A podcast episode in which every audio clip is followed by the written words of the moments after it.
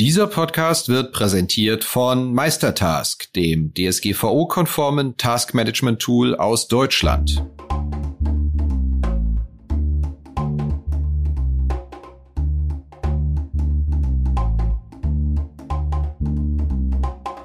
Finanzszene, der Podcast. Jeden Montag mit Gästen aus der Banken- und Fintech-Branche.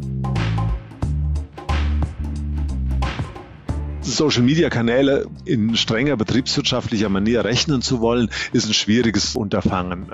Auf der anderen Seite glaube ich, dass der Schaden oder der immaterielle Verlust, der damit einhergeht, dass man nicht auf Social Media ist, äh, viel, viel größer ist. Hallo und herzlich willkommen bei einer neuen Episode von Finanzszene, der Podcast. Unser Gast heute ist Peter Hanker, Vorstandschef der Volksbank Mittelhessen. Ja, und wenn Ihnen der Name nicht so präsent ist, dann aber doch vermutlich der seiner Bank. Das ist nämlich das Haus, das im vergangenen Sommer als TikTok-Bank eine kleine mediale Karriere gemacht hat. Hintergrund? Die Volksbank Mittelhessen bespielt Social-Media-Kanäle wie kaum eine andere, erreicht mit kleinen Clips täglich Zehntausende Impressions und Likes und erzielt damit, wie uns Hanker erzählt, auch Erfolge in der Mitarbeitergewinnung. Aber Impressions und Likes auf TikTok sind nun mal nicht unbedingt gewinnrelevant. Die Volksbank Mittelhessen hat sich über die Jahre aber auch so in die Top 10 der größten Genossenschaftsbanken hierzulande geschlichen und das mit einer Kette von Fusionen. Sie schafft es zu wachsen und zugleich die Kosten zu senken und das mit in der Bankenbranche eher ungewöhnlichen Managementmethoden. Darüber habe ich mit Hanke eine knackige halbe Stunde gesprochen. Mein Name ist Christian Kirchner von finanzszene.de. Steigen wir ein. Hallo und herzlich willkommen bei uns im Podcast. Schönen guten Tag, Herr Kirchner. Ich habe schon gehört in einem sehr kurzen Vorgespräch, Sie sind selbst Podcast-Hörer, Podcast-Fan. Das heißt, man muss Ihnen gar nicht erklären, wie das alles funktioniert hier ich genieße das sehr, äh, insbesondere auf Reisewegen, dass man immer mal interessante Beiträge hören kann und da produzieren Sie ja auch eine ganze Menge dazu. Danke.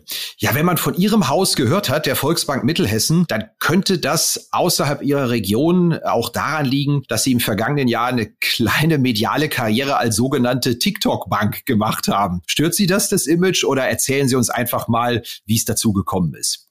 Das stört mich überhaupt nicht. Im Gegenteil, ich freue mich darüber, obwohl ich überrascht bin, äh, dass ich immer wieder darauf angesprochen werde, immer noch äh, TikTok. Damals war es so, dass äh, Auszubildende bei uns im Haus in der, in der Abteilung ähm, Vertriebs- und Produktmanagement hospitiert haben und auch im Vorstandsstab hospitiert haben und dort die Idee geboren haben, dass man den sozialen Kanal TikTok stärker bespielen möchte.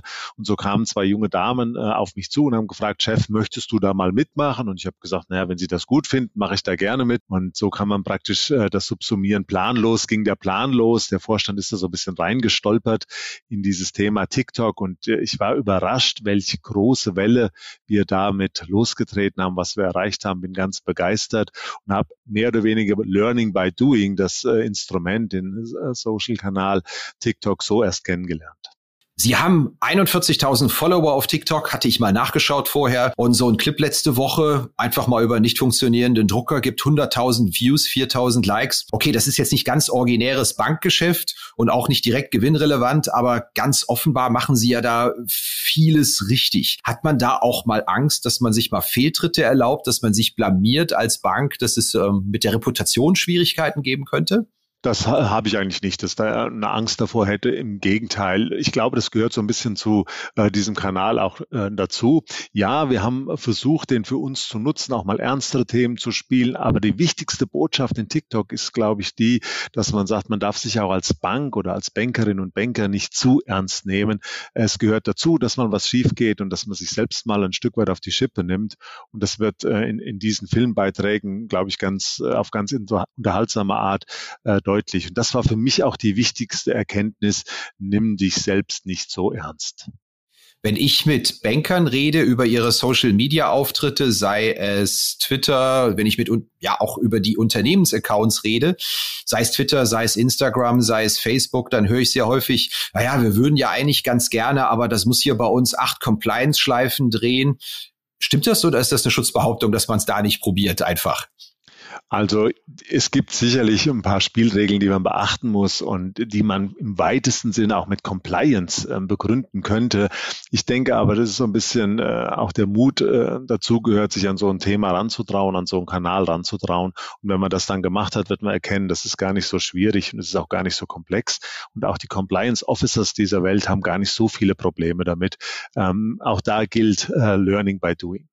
Gibt es da messbare Erfolge jenseits der Mediadaten? Erheben Sie das auch mal, was Sie für Imagewerte haben? Oder haben Sie schon Auszubildende onboarden können, ähm, weil Sie über TikTok ein Fan von Ihnen geworden sind, von Ihrem Haus? Ja, letzteres äh, haben wir. Da sind wir ganz stolz, dass wir ähm, durchaus die Anzahl der Bewerbungen auf Ausbildungsplätze steigern konnten, seit wir diese Kanäle aktiver bespielen. Man wird einfach in der jungen Community, in der Generation Z, ähm, eher wahrgenommen über diese Kanäle und ähm, haben die Erfahrung gemacht, dass viele junge Menschen sagen, Mensch, Volksbank hätten wir da nicht unbedingt vermutet, finden wir aber toll, dass sie dabei sind. Und ja, wir haben von den dieses Jahr ähm, gestarteten 20 Auszubildenden, zwei oder drei bin ich mir nicht ganz sicher, aber auf jeden Fall einige äh, über diesen Kanal äh, die Bewerbung bekommen. Dann müsste sich das nach meiner Vorstellungskraft ja eigentlich schon gerechnet haben, richtig? Ja, ich glaube, Social-Media-Kanäle in strenger betriebswirtschaftlicher Manier rechnen zu wollen, ist ein schwieriges äh, Unterfangen. Äh, auf der anderen Seite glaube ich, dass die, ähm, die, der Schaden oder der immaterielle Verlust, der damit einhergeht, dass man nicht auf Social Media ist, äh, viel, viel größer ist. Das gehört heute zum guten Ton äh, der Präsentation eines Unternehmens, dass man eben sagt, ich bespiele auch diese Kanäle, weil nur über diese Kanäle ich bestimmte Zielgruppen, Kundengruppen ähm, erreichen kann. Das heißt, wenn jetzt die Leute anklopfen an die Tür bei Ihnen in fünf Minuten nach unserem Podcast sagen, wir brauchen Sie jetzt mal hier für einen kleinen Clip, wir haben eine geniale Idee, da stehen Sie da auch parat. Wenn es mein Terminkalender zulässt, äh, sogar mit Vergnügen. Das mache ich gerne, das gehört einfach dazu. Wir haben ja hier viele Zuhörer aus der Bankenbranche. Was wäre denn zusammengefasst Ihr allgemeiner Rat im Umgang mit, mit diesem Medium, auch ganz konkret mit dem TikTok-Medium vielleicht? Rantrauen an das Medium, sich selbst nicht zu ernst nehmen, einfach gucken, dass man so ein paar Grundspielregeln einhält. Vor allen Dingen sollte man nicht versuchen, äh, etwas zu tun, was nicht authentisch ist. Authentisch zu sein ist in diesem Kanal super wichtig und das spüren auch diejenigen, die sich die Clips äh, anschauen. Ist das jetzt aufgesetzt? Ist das von irgendeinem Marketingmenschen äh, erdacht, der diesen Kanal gar nicht wirklich lebt oder liebt? Ähm, das sollte nicht vorkommen, sondern mit ein bisschen Lust am Spaß zu sagen, ich bin authentisch und traue mich daran, äh, warum nicht? Ich würde jetzt gerne mal einen relativ harten Themencut machen und diesen Bereich Social Media verlassen und mit Ihnen mal über das originäre Bankgeschäft sprechen. Sie haben ja ein relativ großes Einzugsgebiet bei Ihrer Volksbank Mittelhessen. Kennt man vielleicht außerhalb der Region nicht ganz so gut. Wie hält man denn da gewissermaßen den Laden zusammen? Denn einerseits ist der USP von vielen Genobanken, Sparkassen ja auch die Nähe in weniger urbanen Gegenden. Andererseits, das kostet halt leider auch irre viel Geld, die Präsenz in der Fläche. Wie ist da Ihre Strategie in Ihrem Haus? Naja, die Präsenz in der Fläche ergänzen eben mit digitalen Medien, mit einem guten Telefongeschäft ähm, und guten Telefonservice. Ja, wir sind eine sehr flächige Volksbank. Wir sind in acht Landkreisen vertreten, davon in vier Landkreisen die, die genossenschaftliche Kraft vor Ort. In den anderen teilen wir uns den Markt ähm, oft mit anderen Volks- und Raiffeisenbanken. Das ist eine gewisse Fläche, aber auch da gilt, man muss die Menschen kennen, man muss seine Mitarbeiterinnen und Mitarbeiter kennen, man muss die Kunden kennen und äh, die wirtschaftlich relevanten Player. Und das gelingt uns in dieser Betriebsgröße noch sehr gut. Können Sie uns Ihr Einzugsgebiet noch mal kurz umreißen für die Hörer, die es, äh, ja, wie sagt man so schön, für die Hörer, die uns von außerhalb zuhören, außerhalb Ihrer Region, die werden die ja vielleicht nicht unbedingt kennen.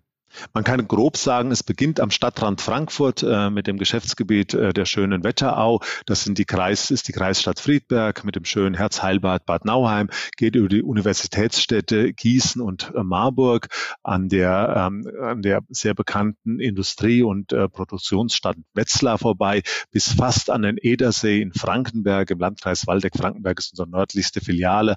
Also so genommen 100 Kilometer beginnend äh, vom Stadtrand Frankfurt in Hessen nach Norden. Ich habe mal ein klein wenig in die Wirtschaftsdaten auch der von der Region Mittelhessen geschaut und ich glaube, da wird es ja vermutlich schon ein ziemliches Süd-Nord-Gefälle geben. Also sprich, die Wirtschaftskraft dürfte relativ hoch sein im Süden, wenn es Richtung Rhein-Main geht und relativ schwach Richtung Norden. Richtige Annahme?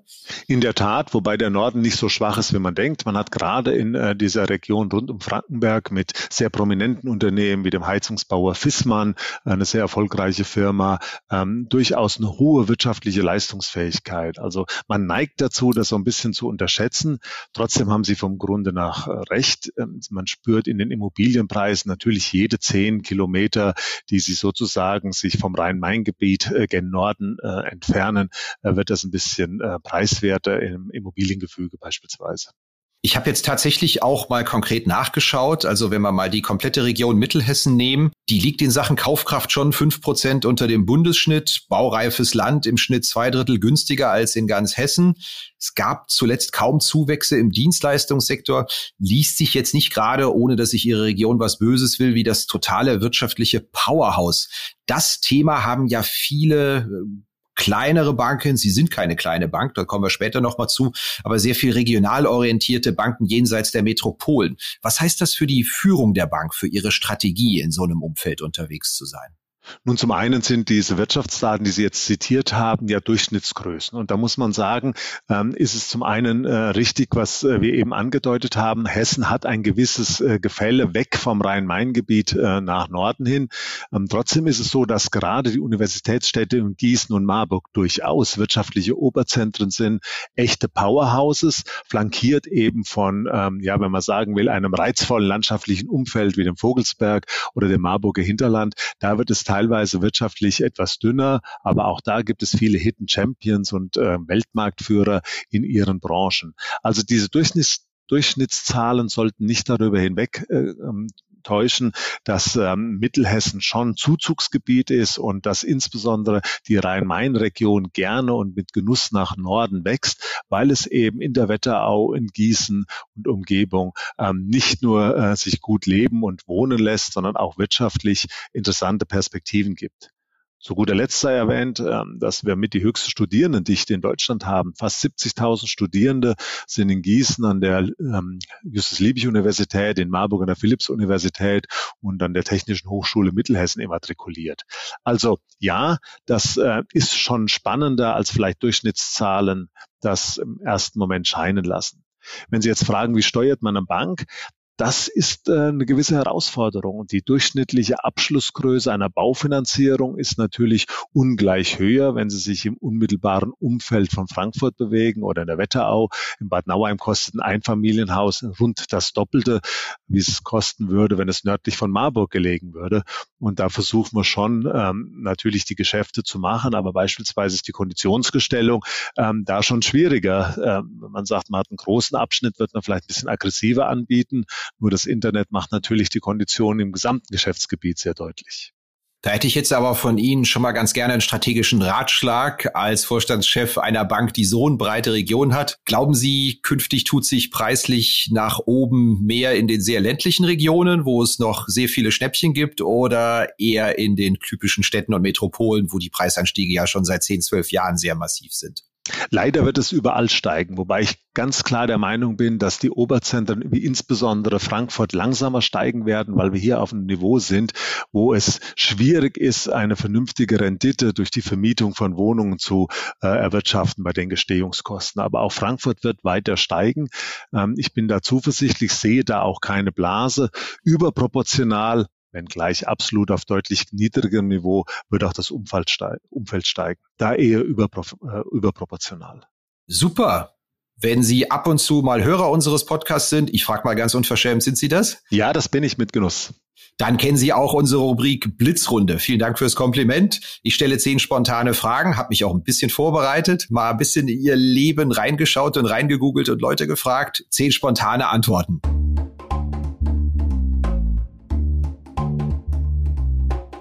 Hier geht's gleich weiter mit der Rubrik Blitzrunde, zehn spontane Fragen, zehn spontane Antworten an unseren Gast.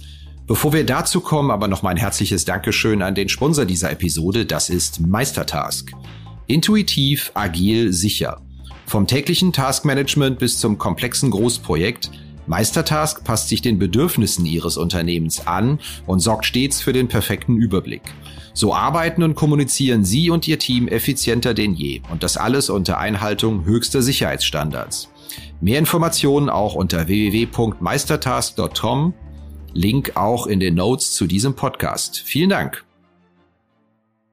Sie sind bereit? Ich gebe mein Bestes. Wunderbar. Dann geht's los. Wenn Sie nicht Vorstandschef einer Volksbank wären, würden Sie dann überhaupt noch eine Bankfiliale betreten? Ja, selbstverständlich. Ich glaube, dass ich beim Beratungsbedarf einer Filiale in dem Mensch-Mensch-Dialog einem äh, Menschen gegenüber zu sitzen, in eine Frage stellen zu können, ähm, da sehr gut aufgehoben bin. Was war Ihr erster Gedanke, als Sie vom BGH-Urteil zur Zustimmungsfiktion gehört haben, laut dem Schweigen keine Zustimmung ist? Bei Sportsendungen würde jetzt ein Piepton erfolgen. Sie sind ausgewiesener Basketball-Fan. Was ist denn Ihr NBA-Lieblingsteam? Leider die New York Knicks, die sehr bewegte Zeiten hinter sich haben. Schon mal da gewesen? Sehr häufig sogar. Ich liebe den Madison Square Garden und ich mag auch New York City sehr. Haben Sie darüber, über Ihre Basketball-Leidenschaft und NBA schon mal mit Cornelius Riese gefachsimpelt? Der ist, wie wir hier im Podcast erfahren, ja, ja auch ein Basketball-Verrückter. Ein sehr äh, kluger Basketball-Verrückter und es macht mir riesig Freude, mit Cornelius Riese darüber zu sprechen und ich freue mich auf die Derbys. Er ist ja Fan der ähm, äh, MLP Dynamics in Heidelberg und ich natürlich der Gießen 46ers und bin gespannt, wenn die Teams aufeinandertreffen. Sie waren ja auch sogar mal Gesellschafter des Gießener Basketballteams. Gute Entscheidung oder Flop? Es war zu der Zeit eine ganz tolle Sache, aber alles hat seine Zeit. Ich konnte die Gießen 46ers über zehn Jahre als Finanzberater begleiten, fast fünf Jahre als Gesellschafter.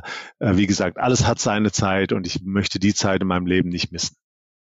Wie zahlen Sie an der Supermarktkasse? Bar, Karte mit einer digitalen Wallet-Lösung? In der Regel mit meinem Handy und habe da natürlich die Volksbank Mittelhessen Kreditkarte hinterlegt. Wann waren Sie denn zuletzt mal richtig geflasht von einer Anwendung in Sachen Banken, Finanzen in der App oder online, wenn Sie jetzt nicht Ihre eigene nennen dürfen? Dann würde es mir schwerfallen, das, den Ausdruck geflasht an dieser Stelle ähm, zu belegen. Also da hat sie nichts nee. komplett beeindruckt, dass sie sagen, genial, das müssen wir auch haben oder die machen es aber richtig gut. Also man entdeckt immer wieder neue, kluge, gute Lösungen, Teillösungen, aber dass man sagen, dass ich jetzt sagen würde, da hat mich was richtig geflasht, das finde ich so genial. Nein, muss ich sagen, das ist nicht der Fall. Ich höre häufig aus Bankenkreisen, man kann Filialen schließen, aber wehe, man baut den Geldautomat und das SB-Terminal ab. Richtig oder falsch? Also was den Geldautomat äh, angeht, unterschreibe ich das. Ich glaube, dass einfach eine Bargeldversorgung von den Menschen in einer Region als extrem wichtig empfunden wird, auch wenn sie diese nicht immer nutzen. Und Geldausgabeautomaten abzubauen, ist äh, keine kluge Strategie. Man muss einfach eine Mindestversorgung, äh, zum Beispiel in jeder politischen Großgemeinde oder Stadt, einen Geldausgabeautomat vorzubehalten, die muss einfach sein. Hat es bei Ihnen auch schon mal gekracht mit einer Geldautomatensprengung oder waren Sie bis jetzt verschont in Ihrem Gebiet? Leider hat es uns auch schon mal erwischt. Daraus haben wir aber gelernt und ganz viel Prävention gemacht, äh, diese Automaten auch zu schützen, so gut es geht.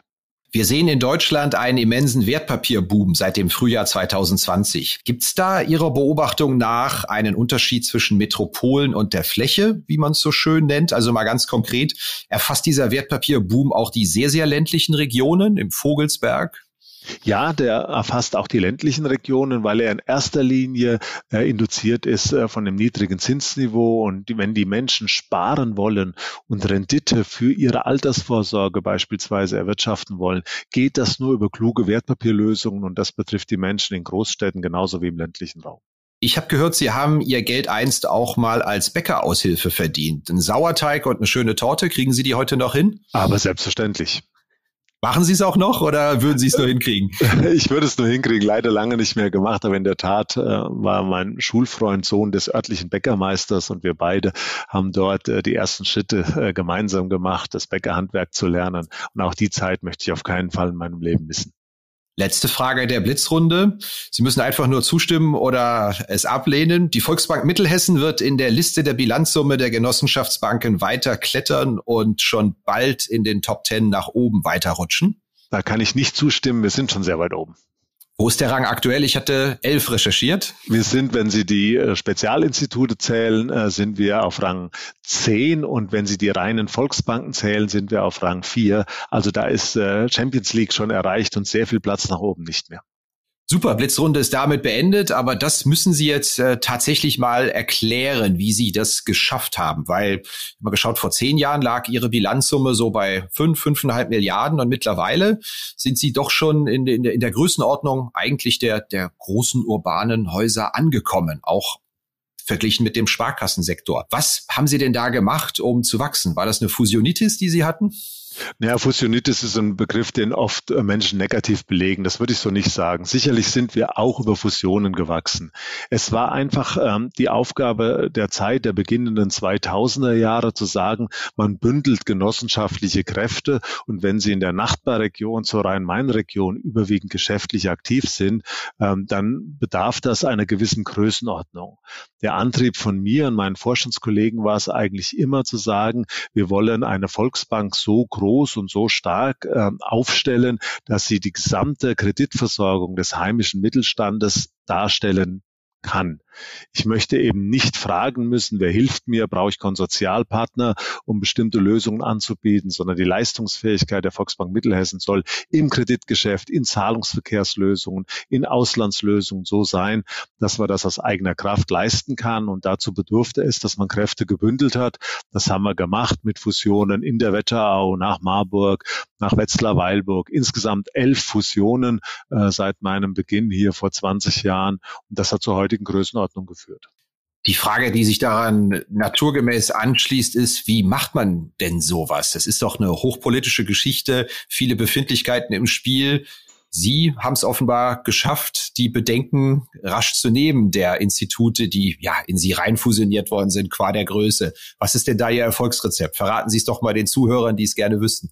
Na, ich glaube, man muss zum einen, äh, das versteht sich fast von selbst, absolut ehrlich sein. Fusionen haben nie nur Vorteile, sondern sie haben eben auch Nachteile. Und davon hat, haben die Menschen Angst. Dann muss man ihnen sagen, ähm, dass diese Nachteile nicht so schlimm sind oder wie federt man die ab. Das beliebte Beispiel, es gibt eine neue Kontonummer oder ich bin ja dann ähm, ein, ein kleineres Rad, äh, ähm, völlig anonym in einem noch größeren Gebilde. Die Angst muss man den Menschen nehmen, die einer Fusion zustimmen soll. Äh, zum anderen muss man deutlich herausarbeiten und das auch authentisch tun, dass die Vorteile, Leistungsfähigkeit, äh, Versorgung äh, von Bankdienstleistungen, von Mittelständlern wie auch von Privatpersonen in der Regel schon mit der Leistungsfähigkeit, mit der Größe des Kreditinstitutes wächst. Und auch Mitarbeiterinnen und Mitarbeiter erkennen sehr gut, dass in Fusionen viel mehr Chancen liegen als Bedrohungen, Chancen eben ähm, noch differenzierter sich weiterzuentwickeln, die Karriereleiter weiter zu erklimmen. Äh, all die Argumente muss man authentisch rüberbringen und darf einfach nicht verschweigen. Ja, da wird auch dazugehören, dass der eine oder andere vielleicht ein Stückchen weiter fahren muss. Äh, das muss man ehrlich beim Namen nennen auch auf die Gefahr hin, dass es jetzt zu unkritisch und fast schon liebdienerisch rüberkommt, wenn ich Ihnen die Frage jetzt auch noch stelle, aber es interessiert mich tatsächlich. Wenn man bei Ihnen in den Geschäftsbericht reinschaut, stellt man fest, Sie sind ja auch eine Bank, die in der Lage ist, die Kosten drastisch zu senken, trotz alles Bilanzsummenwachstums. Personalaufwendungen sind von 78 auf 73 Millionen gesunken im letzten Geschäftsjahr. Da hört man auch aller Orten, na, Kosten senken geht halt einfach nicht, funktioniert nicht, zu viel zu tun, Regulatorik, Tarife etc. Wie haben Sie das geschafft, die Kosten signifikant zu senken? Also wir haben sehr hart daran gearbeitet. Trotzdem muss ich sagen, dass äh, diese sehr deutliche Personalkostensenkung auch auf Einmaleffekte des Vorjahres zurückzuführen waren. Dieses Thema Kostensparen ist natürlich etwas, was wir nicht gerne machen. Es ist einfach schöner zu sagen, man tut etwas, was Geld kostet, als dass man etwas tut, äh, was äh, einsparen soll. Und äh, wir haben uns überlegt, bevor wir da äh, externe teure Berater engagieren, mal unsere Leute zu fragen, haben zwei sehr, sehr große Change-Projekte, wie wir sie genannt haben, Change und Change Plus aufgesetzt, haben die Projekte gegliedert, zusammen mit Mitarbeitern und Mitarbeiterinnen aus, äh, ausgearbeitet und auch ausgeschrieben und hatten über 300 Bewerbungen aus dem Haus, also fast ein Viertel der Belegschaft hat gesagt, ich möchte mitmachen in diesen Change-Projekten die in erster Linie äh, im Fokus standen, Kosten zu sparen, natürlich auch geschäftliche Aktivitäten auszuweiten, Geschäftsstrategien zu entwickeln, aber Kostensparen stand im äh, Fokus und wir mussten feststellen im Vorstand, dass unsere ähm, Kolleginnen und Kollegen im Haus teilweise viel mutiger sind äh, als die Vorstände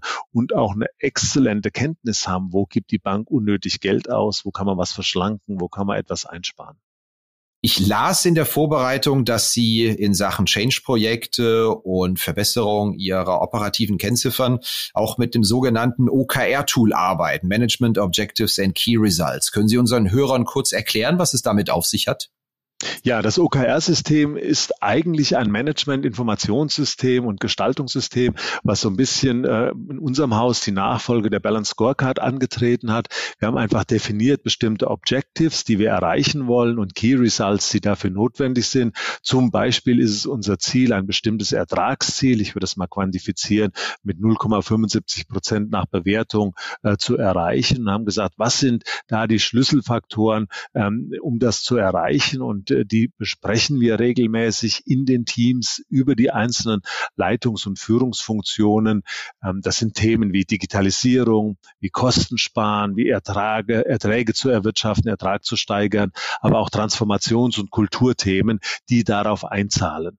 Das ganze OKR-System lässt sich sozusagen kaskadenartig sehr, sehr gut äh, über die Führungsstrukturen äh, eines Hauses herunterbrechen, so dass wir auch im Kleinen immer wieder sagen, das sind unsere Objectives, da wollen wir hin, das sind unsere Ziele, das sind die einzelnen Key Results, die das Team erarbeiten soll, ähm, über Alignments, über Vereinbarungen, wo wollen wir dahin, damit wir unsere Ziele erreichen können.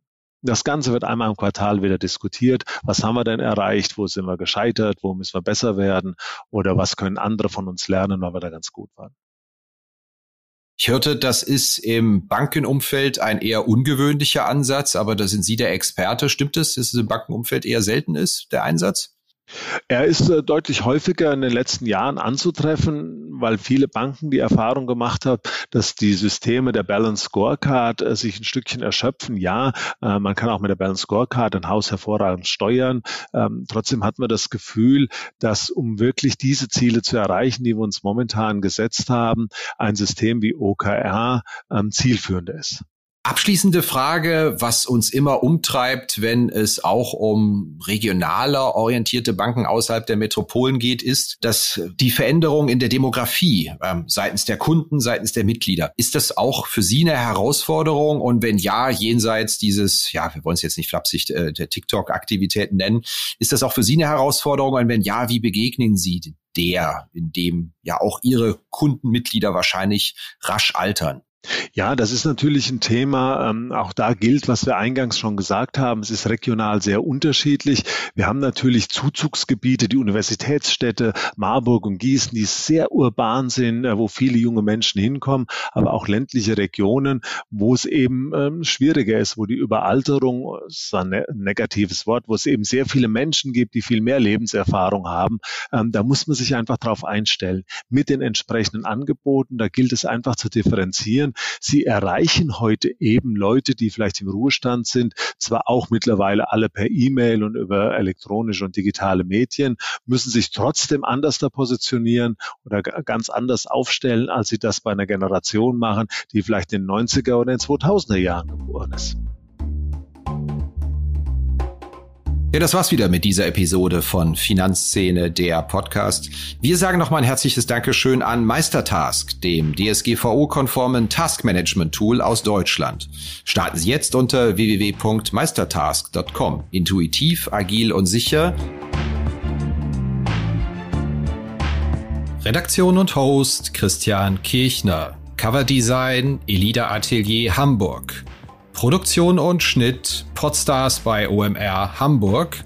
Musik Liturgy of the Street von Shane Ivers www.silvermansound.com.